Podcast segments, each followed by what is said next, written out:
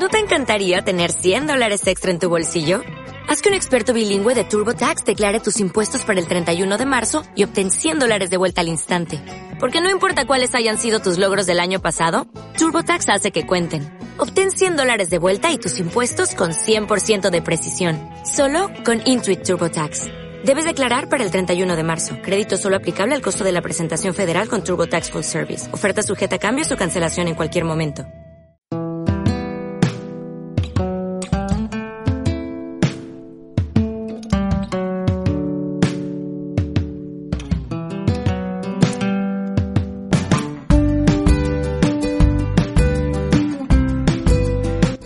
Hola, ¿qué tal? Bienvenido a 4P29 Kaizenlin, tu camino hacia la mejora continua, tu podcast donde en cada episodio confío en darte algún truquito, alguna cosa que te pueda llevar para siempre. Por cierto, estoy encantadísimo de que me estés escuchando. Y atender a otros. Nada quiero, pido más que entero. Tú sigas a mi lado. Subidos a este acantilado. Hola, ¿qué tal? Buenas a todos. Eh, vamos directamente al episodio 112 de Aprendiendo con José Francisco Gutiérrez. Os recomiendo que estéis súper atentos a cada uno de los segundos, cada uno de los minutos que vais a escuchar a José Francisco. Menudo crack. Así que, sin más y sin soltaros ningún rollo hoy, vamos a por ello.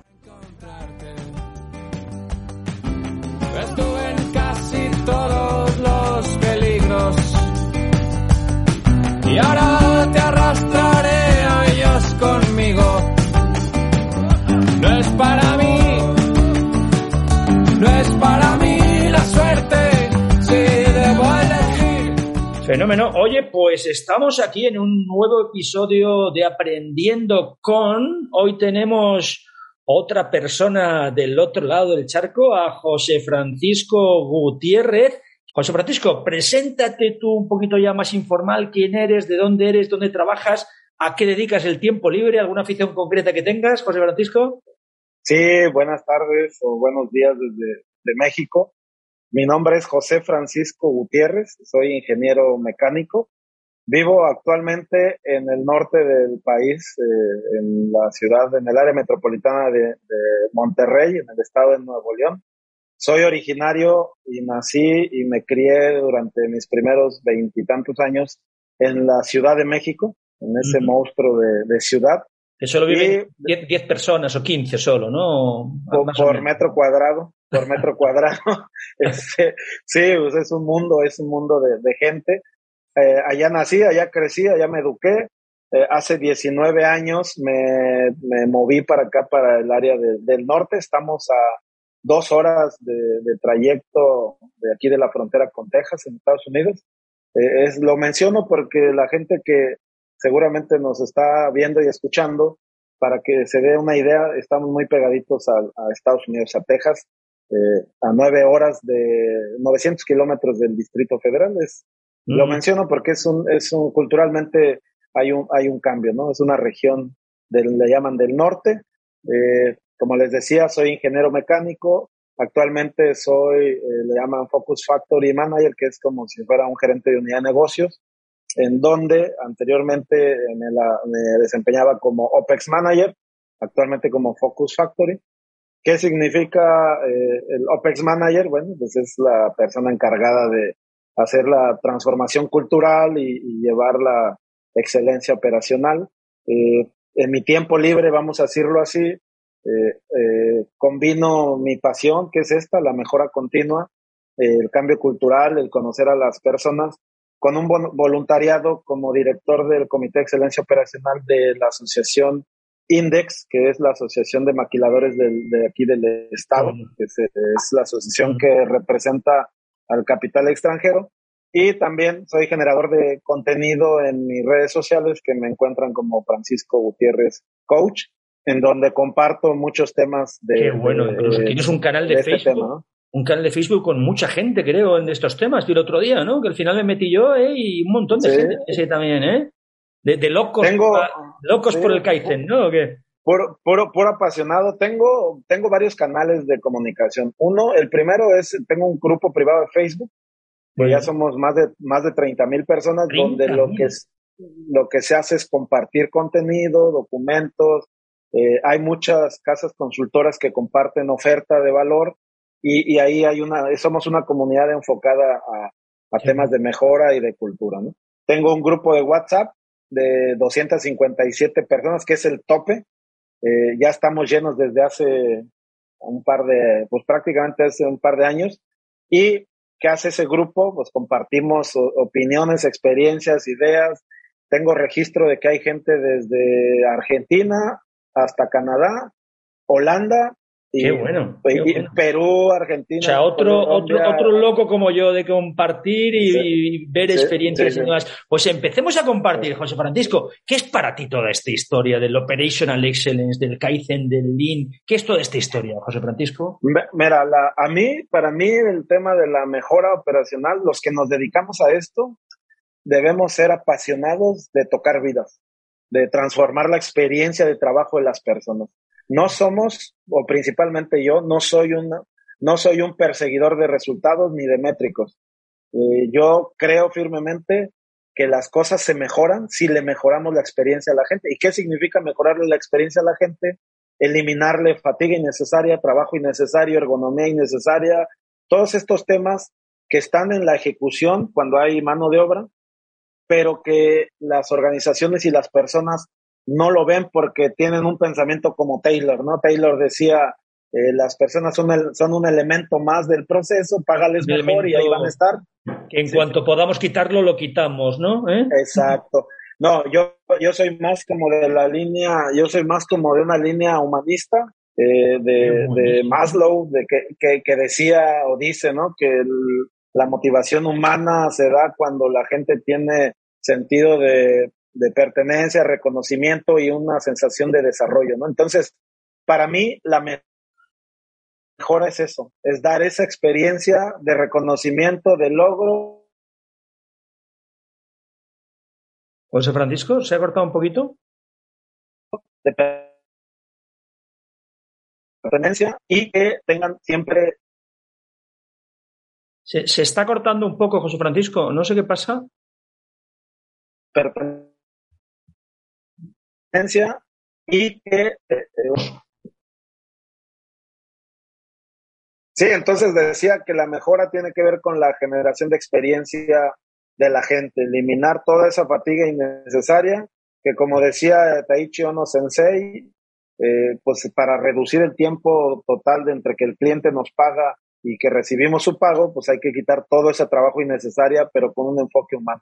O sea, más la tortuga que la liebre, ¿no? ¿Eh? ¿Verdad? Exacto. No, de hecho hay una frase que a mí me gusta que dice sin prisa, pero sin pausa. en España decimos otra que es, eh, eh, es, la contraria, ¿no? Los que persiguen los resultados para anteayer, ¿no? Que dice, bueno, decía, lo decía mi abuelo, dice arrancada de caballo, parada de burro. ¿Eh? Es decir, que si vas demasiado rápido, o si quieres ir demasiado rápido, igual acabas frenando también muy rápido, ¿no? Qué bueno. Exacto. Qué bueno. Oye, y con toda tu experiencia, que la gente valora mucho este punto, cuéntame errores que hayas cometido desde tus inicios en estas cosas, ¿no? Que supongo, bueno, no me adelanto, ¿eh? no, no, pues eh, sí, hay muchos errores. De hecho, el primer error, el primer error que cometemos los, los que nos dedicamos a esto es creer que hacemos las cosas para ganar dinero o para hacernos más productivos o para dar rentabilidad. ¿Por qué lo digo de esta manera? Porque si el enfoque es buscar hacer más dinero para la organización, eh, no te centras en lo importante y no consideras lo más importante, que es la gente. Entonces, al inicio, eh, hace muchos años cuando me, dedicaba a esto, hacíamos Kaizen tras Kaizen, actividad tras actividad, pero no sistematizada, no con un propósito claro, mucho menos basado en un principio, que era un principio de respeto a la gente. Entonces, cuando tú, cuando tú ejecutas actividades por ejecutar, pero no está basada en un, en, en un liderazgo, en un principio, en un propósito claro, eh, no es sostenible. Y entonces crees que estás haciendo lo correcto y un día ganas un peso de ahorro, pero luego te volteas y pierdes, pierdes dos porque no se sostiene. Y mm. entonces eh, muchos años, si no eres consciente de esto, muchos años puedes estar trabajando, trabajando, trabajando y, y no realmente no estás creciendo. Sí, sí aportas y sí se ve la mejora, pero no es sostenible. Pero cuando cambias tu chip y empiezas a quitarte esa arrogancia, vamos a decirlo así, un poquito de, de yo soy el que sabe y, y, aquí les voy a decir cómo se hacen las cosas, pues la gente la verdad a veces se ríe yo creo que por dentro de ti, porque dice, oye, yo esto lo hago ocho horas al día, por cinco o seis días a la semana, tengo meses, años, y tú vienes a decirme que esto no lo sabe, que tú me vas a decir cómo hacerlo. Entonces, creo, creo que esos dos son los dos grandes errores de, de, mi persona al inicio. Llegar con un poco de arrogancia a los procesos. Que, que, tenemos que saber todas las respuestas, ¿no? Tanto como consultor interno como cuando eres jefe a veces también y dices, pero bueno, al final estamos aquí para ayudarles. ¡Jo, qué bueno! Oye, José Francisco, y ante la pregunta que hago a casi todos los que vienen por aquí, eh, creo que igual la tienes clara, ¿no? Pero a ver qué, qué me respondes tú a la pregunta esta de personas o procesos. Con lo que me has dicho igual me la has respondido ya, pero ¿qué dirías tú? ¿Personas o procesos? De hecho, yo tengo una frase que, me gusta mucho repetir. Eh, yo digo, hay que, hay que humanizar la mejora. La mejora la hacen las personas, que las personas son las que mejoran los procesos. Ahora, ese es un punto de vista, mejorar la experiencia de trabajo de la persona. Pero eh, hay, un, hay un principio en el modelo de Shingo que dice que el respeto al individuo y una de las características que se da en este, en este principio es siempre buscas las oportunidades en los procesos, no en las personas. Entonces, creo que no lo puedes separar. No puedes separar personas, procesos. Simplemente es mejoras procesos que le mejoran la experiencia de trabajo a la gente. Si haces esa dupla tecno-humana, la parte técnica de los procesos, pero la parte humana de la experiencia de la gente, estás en el camino correcto. Perfecto. Y si te dejas alguna de las dos fueras, eh, seguramente acabes no teniendo, no teniendo casi nada. ¿eh? Qué bueno, qué bueno, José Francisco.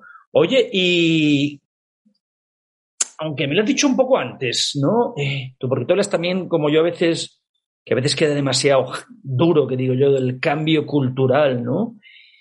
Pero, claro, tú al final eres una especie de consultor interno, tienes una unidad de negocio, eh, y esto es parte filosofía, parte cambio cultura, pero, pero claro, al final eh, tus jefes, los jefes querrán también resultados, ¿no? O sea, sí, filosofía, cambio cultural, sí, resultados tortuga liebre, sí, pero si los de arriba tienen que entenderlo, ¿no? Si no, andamos fastidiados, ¿no? Sí, de hecho, de hecho, esta filosofía, siempre todas las filosofías, todas las estrategias tienen que ser permeadas desde arriba, ¿no? Evidentemente.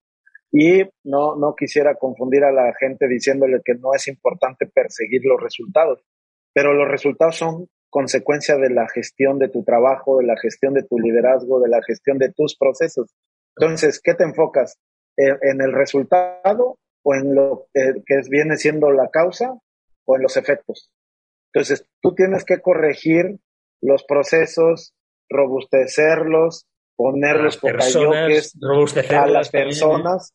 Y entonces, si tú, si tú trabajas en el leading, le llaman en inglés leading, el lagging lo vas a corregir. Pero si solamente ves el lagging, solamente ves el KPI o el KRI, este, pues eso ya pasó. Esa es una película de, de, cómo estás al momento, de algo que ya pasó, que ya no vas a poder corregir. Pero si tú corriges los KBIs, que son los behaviors o los comportamientos, eso te va a influir en el resultado. Entonces, yo como, como, como Focus Factory, eh, no dejo de ver los resultados, evidentemente. Sé que tengo que entregar en costo, calidad, seguridad y tiempo, pero no reviso, eh, como, dicen, frenéticamente eso, ¿verdad? No estoy, oigan, ¿cuántas piezas llevamos? Oye, la no, lo que reviso es cómo vamos en el hora por hora, cuántas incidencias tenemos, en cuánto tiempo se cerraron, la gente tiene la herramienta, la gente conoce la estructura, le damos la información necesaria para la toma de decisión, ¿Estamos delegando a los diferentes niveles? Sí, ok, el resultado se va a garantizar. Pero si no estoy trabajando en eso yo, que es el 60-70% de mi tiempo, ¿en qué va a estar mi gente? Si yo solamente voy y les pregunto al día de mañana, ¿cómo les fue ayer? Pues la, la respuesta va a ser una sorpresa, ¿verdad? Si no estoy pendiente, no voy a saber qué tengo. Entonces, precisamente hoy en la mañana hablaba con el equipo de liderazgo y les decía, tenemos que tener control de la información para poder predecir. Y si la predicción no es favorable, tenemos que ponernos a trabajar inmediatamente para influir el resultado. Entonces, si yo les pregunto, oigan, ¿cómo ven el día de hoy? Y desde la predicción me dicen, vamos a ir mal, pues no tengo que esperar a mañana para saber que va a ir mal, ¿verdad? Entonces la pregunta es, ¿qué vamos a hacer ahorita para corregir el mañana? Y entonces eh, el tema liderazgo tiene que ver con trabajar el leading, o sea, trabajar lo que, lo que te influye, las causas que te dan el efecto. El resultado es un efecto. Ojalá, ojalá la gente haya empezado a entender contigo lo de los KPIs, lo de los Key Behavioral Indicators. Tenemos que empezar, no olvidarnos, como tú bien dices, pero lo que hay que tratar es un poquito antes de que pasen, ¿no? Seguro Ahora igual me dices que no ¿eh? y, tenemos que, echar en plata, pero seguro que tú tendrás tus KPIs correctos que incluso revisarás, porque tú seguro que tus supervisores y mandos harán sus revisiones continuas de los procesos y harán sus revisiones continuas de las 5 S y tendrás tus auditorías concretas por capas y demás cosas. Cuéntanos qué tienes por ahí montado, que seguro que seguro que no te estoy hablando nada raro para ti. Sí, yo tenemos, eh, voy, a, voy a mencionar un, un, KBI de un área muy técnica. Hay un ingeniero de producto que, ante ahorita la situación de la cadena de suministro mundial, tenemos cortos de materiales, arribos tarde, ya saben todo esto que estamos viviendo el mundo. Entonces el ingeniero de producto, el planeador dice, oiga, no podemos correr este producto porque tenemos eh, de, faltante de este material que todavía no llega. El ingeniero de producto eh, es el que revisa las características técnicas eh, en una industria electrónica y nos dice, oye, podemos cambiar este componente por este, este es su alterno y pudiéramos correr sin afectar el diseño, porque son eh, componentes similares y, son de la, pueden causar el mismo efecto. Perfecto. Entonces, un KPI del ingeniero de, de, producto, pues normalmente es este, inventarios, este, reparaciones, etcétera. Un KBI que le puse, un KBI que le puse recién eh, empezamos en esto, le dije, ¿sabes qué? Te voy a pedir un métrico. Tú me vas a decir cada mes cuántas horas línea me recuperaste que ya estaban declaradas como perdidas y que a través de búsqueda de alternos y, alternos primarios, secundarios, tú nos mantuviste corriendo. Y ese es un KBI porque no le estoy diciendo, eh, no le estoy pidiendo un resultado, le estoy diciendo cuántas horas línea me, me dio. ¿Y qué crees que pasó? Que a partir de ese momento, él empezó a buscar frenéticamente alternos y subalternos y documentar. Y ahorita él me dice, mira, con mi trabajo te mantuve tantas horas línea, tanta gente.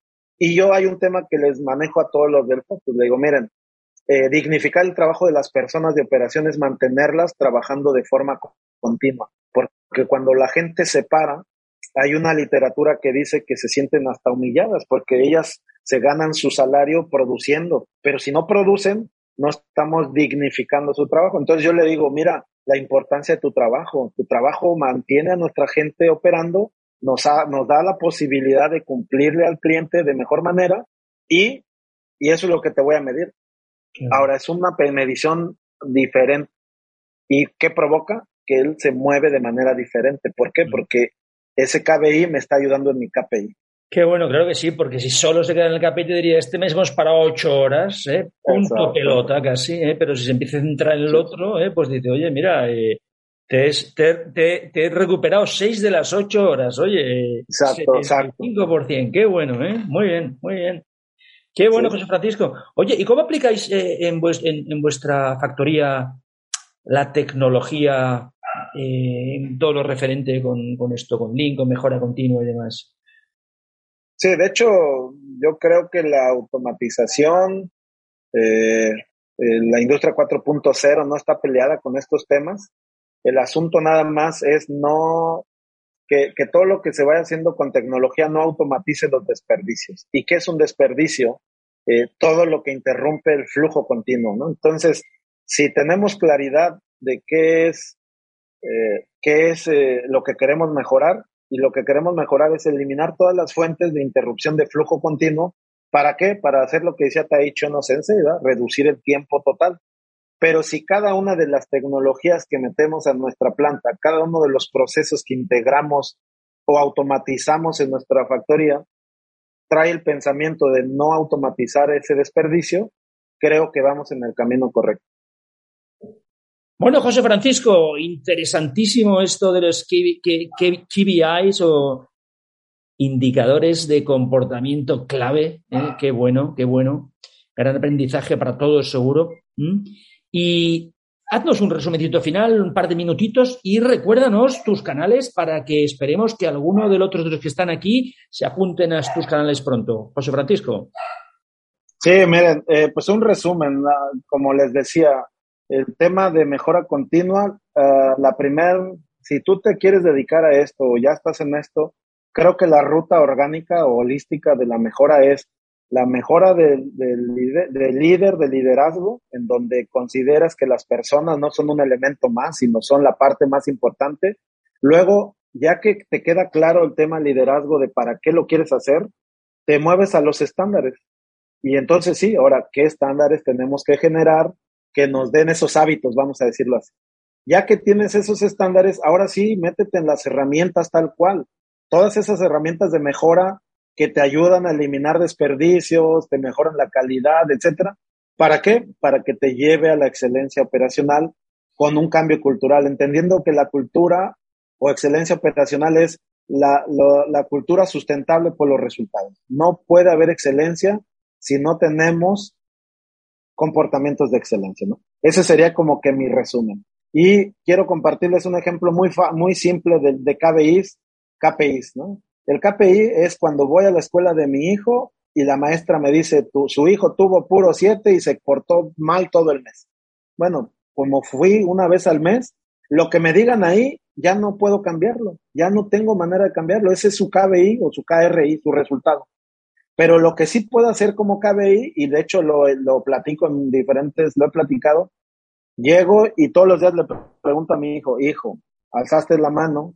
Si me dice que sí todos los días, tengo la seguridad de que tiene el comportamiento de participar.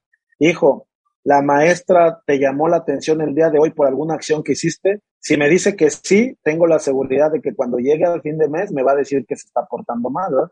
Pero no nada más lo dejo en la pregunta, le, doy el motiva, le doy la motivación. Oye, hijo, si participas y estás dentro de los primeros tres y no te llama la atención la maestra, todos los días te vas a ganar un, un premio. Y, y, no es el premio por sí, es simplemente es la sensación de reconocimiento que tienen las personas.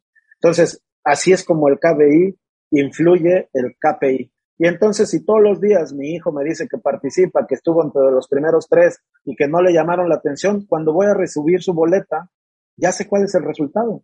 No me lo tienen que decir, ya sé que la maestra me va a decir que el niño es muy bueno, que participa y que está dentro de los primeros tres. Bueno, eso son los KBIs en, en leading que ayudan a corregir los lagging, lo que ya no se puede cambiar. No sé, espero que haya sido claro. ¿En dónde me encuentran? En LinkedIn me encuentran como José Francisco Gutiérrez Gallegos, mi nombre completo. En, en Facebook, en, en, YouTube, en Spotify me encuentran como Francisco Gutiérrez Coach.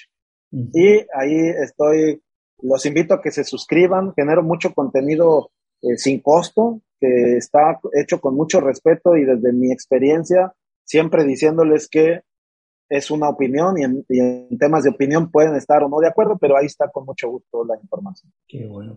Oye, fantástico, José Francisco. Solamente para completar tu ejemplo del KPI, KBI, que en la vida real, en las fábricas reales, se pueden poner KBIs en marcha. Él ha contado uno de compras, o sea, acaba de comprar, eh, de contar uno de la escuela, pero podéis tener otra serie de KBIs Vuestros supervisores pueden revisar todos los días los estándares de la gente a la que está supervisando y seguramente ahí tendrás un indicador fantástico, un KBI que te dirá 96% de estándares OK.